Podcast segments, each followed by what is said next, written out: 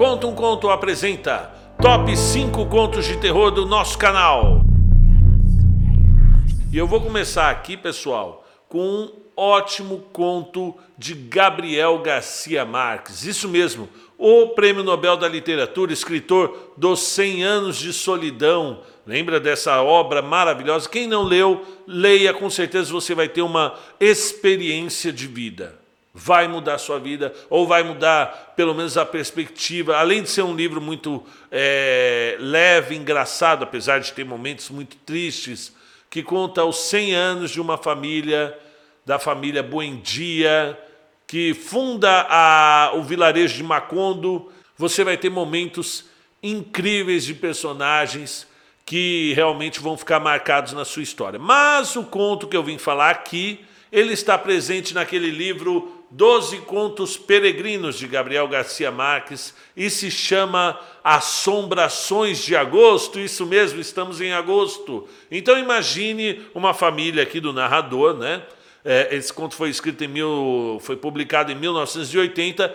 Imagine uma família passeando pela planície toscana na Itália, indo visitar os vilarejos, os castelos, e aí em determinado momento, eles estão procurando ali um, um castelo específico e aí param para perguntar para uma senhora: oh, você sabe onde fica o castelo antigo do, do de Ludovico? Ah, mas você é, ensina para eles e fala: mas vocês não vão dormir lá, não, né? Ah, não, a gente só vai passear, só vamos visitar um, um amigo nosso, o Miguel Otero comprou o castelo. Olha, eu de vocês não dormiria lá. E realmente, eu não vou mais falar sobre esse conto, mas coisas muito estranhas acontecem neste castelo.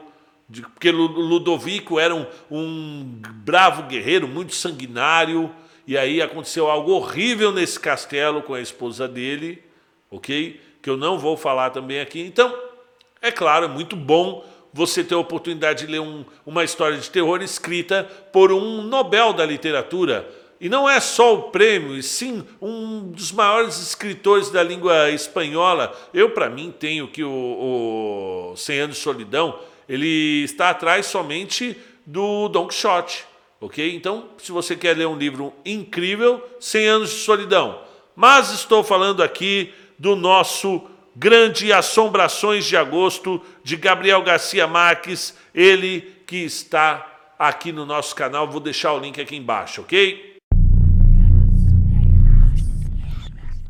Conto número 2. O Homem dos Feriados, de Richard Matheson. Isso mesmo, já falei do Richard Matheson no outro vídeo.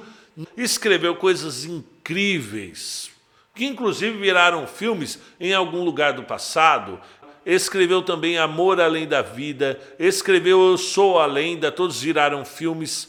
Ele é um grande escritor. Nesse caso aqui, O Homem dos Seriados conta a história de David, que tem um superpoder que ele odeia. Ele consegue ver assim quem vai morrer. Então, de repente, você tem um final de semana prolongado, não tem aqueles é, jornais que fazem uma estimativa de quantas pessoas morreram no, no fim de semana. Ó, oh, neste feriado morreram tantas pessoas. No caso aqui, ele trabalha nesse jornal e ele consegue enxergar por meio de uma um, algo que acontece com ele e, e isso com certeza, imagine, né? ele consegue enxergar todos os acidentes acontecendo. É algo horrível, porque é, você embarca nessa angústia, nessa agonia do personagem. Então, segundo conto, O Homem dos Seriados, de Richard Matheson.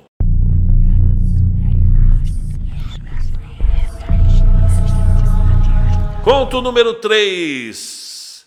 Edgar Allan Poe. Esse o mestre criou o gênero e muitos outros gêneros. Edgar Allan Poe traz aqui um conto que eu li há muito tempo e quero até voltar a ler, O Diabo no Campanário. Então você imagine Von der uma pequena. Eh, a forma que ele apresenta essa pequena cidade, um pequeno vilarejo, já é de, de, um, de uma ironia, de um peso. Ele fala assim: não há lugar mais bonito, mais belo que E ele fala assim: todos sabem que não há lugar mais belo que Von der Voltwitz. E aí ele completa dizendo que pouca gente sabe onde é. Então, se por um lado todo mundo sabe que é um dos lugares mais belos do mundo, por outro, é um lugar totalmente escondido, sem estradas para chegar até ele. Ah, já viu esses vídeos, esses filmes? A Vila, ah, o Nevoeiro, onde você eh, tem o, o, o cenário de uma cidade ali que fica isolada, uma cidade isolada de todo mundo e coisas estranhas acontecem. Pois bem, Estamos aqui com o diabo no campanário, um vilarejo afastado, fora das rotas, e o próprio narrador já é meio esquisitão, conta a história de uma maneira meio estranha. E essa cidade não muda. Essa cidade tem alguns, alguns costumes muito antigos. Um deles é uma grande obsessão pela hora, a hora certinha, tanto que tem no meio do, do, do vilarejo tem um campanário com o, o, relógio e a pessoa que cuida desse relógio é a pessoa mais importante do, da cidade. Então eles têm uma profunda admiração pela hora certa e pelos seus repolhos. E as casas são todas iguais, até que de repente eles percebem, olhando para as montanhas, que lá no finzinho ali tem um pontinho pequenininho descendo a montanha, e eles vão percebendo que é um homenzinho, um homenzinho pequenininho, e algo de horrível acontece nessa, nesse vilarejo na Holanda, Von der Voltwitz, e é um conto muito legal. Para quem está começando a ler, Está pegando agora o gosto pela leitura? É interessante, sim, viu? É muito legal, além de ser um Edgar Allan Poe.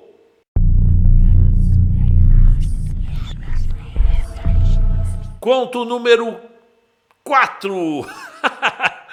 A caixa de Richard Matheson. Imagine você em casa e de repente batem à sua porta um senhorzinho pequenininho, parecido com o senhor do diabo do campanário, mas com uma caixa. Você recebe uma caixa em casa e depois vem o senhorzinho é, visitá-lo e de uma maneira muito esquisita falar: Não, ó, tô a caixa de volta, eu não quero comprar nada. E, e essa caixa tem uma, uma redoma e dentro desse domo tem um botão, ok? E aí a menina, a, a, senhora, é, uma jovem casada, e o seu esposo fala: Não, a gente não quer comprar nada, não. Aí ele, calma, eu não estou aqui para vender nada. E ele começa a discorrer: Eu trabalho em uma grande organização. E se vocês apertarem esse botão, vocês vão ganhar muito dinheiro, mas algo vai acontecer. Então, imagine só a curiosidade, né? Que é a esposa, e o marido nem tanto, mas a esposa ela fica louca para pegar. E aí coisas acontecem. Esse, inclusive, virou filme, eu acho que é com a Cameron Diaz, virou filme e não assisti o filme ainda, mas o conto ele é muito intrigante, muito. É, é, sabe quando fica te cutucando quando você termina de ler? A Caixa de Richard Matheson.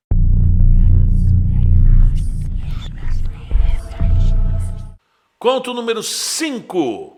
O Medo, de Guy de Maupassant. Esse cara é um dos maiores escritores de horror que eu já vi. Eu acho até que ele não tem o, o tamanho da, do, da visibilidade que tem Edgar Allan Poe, Lovecraft, mas que ele está ali num, num, nível muito interessante, claro, né? guardadas as comparações.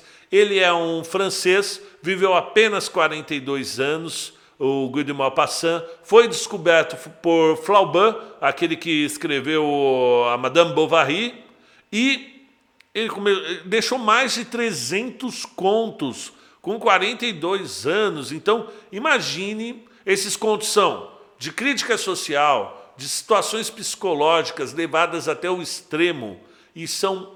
Eu gosto do ritmo, tem um ritmo bacana, tem uma, uma, uma uma história muito bem amarrada. E ele fala que uh, o Guy de Maupassant morreu no manicômio, né, com uma loucura, a, a, após a tentativa de suicídio. É, tudo que aquele autor de terror, com toda a sua. O, a, o, toda a lenda que carrega junto com ele, mas não foi exatamente isso. Ele, apesar de ter morrido no manicômio após uma, uma tentativa de suicídio, foi por conta da sífilis que ele já vinha é, é, tentando uh, curar há muito tempo, há mais de 10 anos. Então, isso o fez amar o retiro, é, uma aversão muito grande à sociedade. Então, ele, nessa solidão meditativa, escreveu muito, trabalhou muito e trouxe aqui, e eu gravei O Medo, que conta a história, imagine um barco onde as pessoas estão ali à noite, numa, no Mediterrâneo, numa discussão, e a discussão é o que é o medo. O medo é algo, por exemplo, como você sofreu um acidente, você está num, num, num, perdido, ou é algo sobrenatural, medo de, de, de, de, algo que vem além da alma. Né? Então há essa discussão entre eles, e aí um senhor, um homem viajado, uh, que lutou, que foi deixado como morto, que foi condenado, estava às beiras da morte, conseguiu fugir. Ele fala: em nenhum desses momentos eu tive o medo. O medo apareceu em uma noite, numa pequena fazendinha, onde, não vou falar, evidentemente, e aí ele fala do dilaceramento da alma que ele sentiu, ele fala dos riscos vagos sobrenaturais. Então, leia Guy de Maupassant, leia Richard Matheson, leia Edgar Allan Poe, leia Gabriel Garcia Marques. E é isso, pessoal. Grande abraço para vocês. Eu vou voltar aqui com um vídeo falando sobre ficção científica, os tipos de ficção científica que e aí a gente vai falar sobre Isaac Asimov, vamos falar sobre Arthur Clarke, vamos falar sobre viagem no tempo, sobre distopias e utopias aqui no canal Conta um Conto, ok? Até mais, tchau, tchau.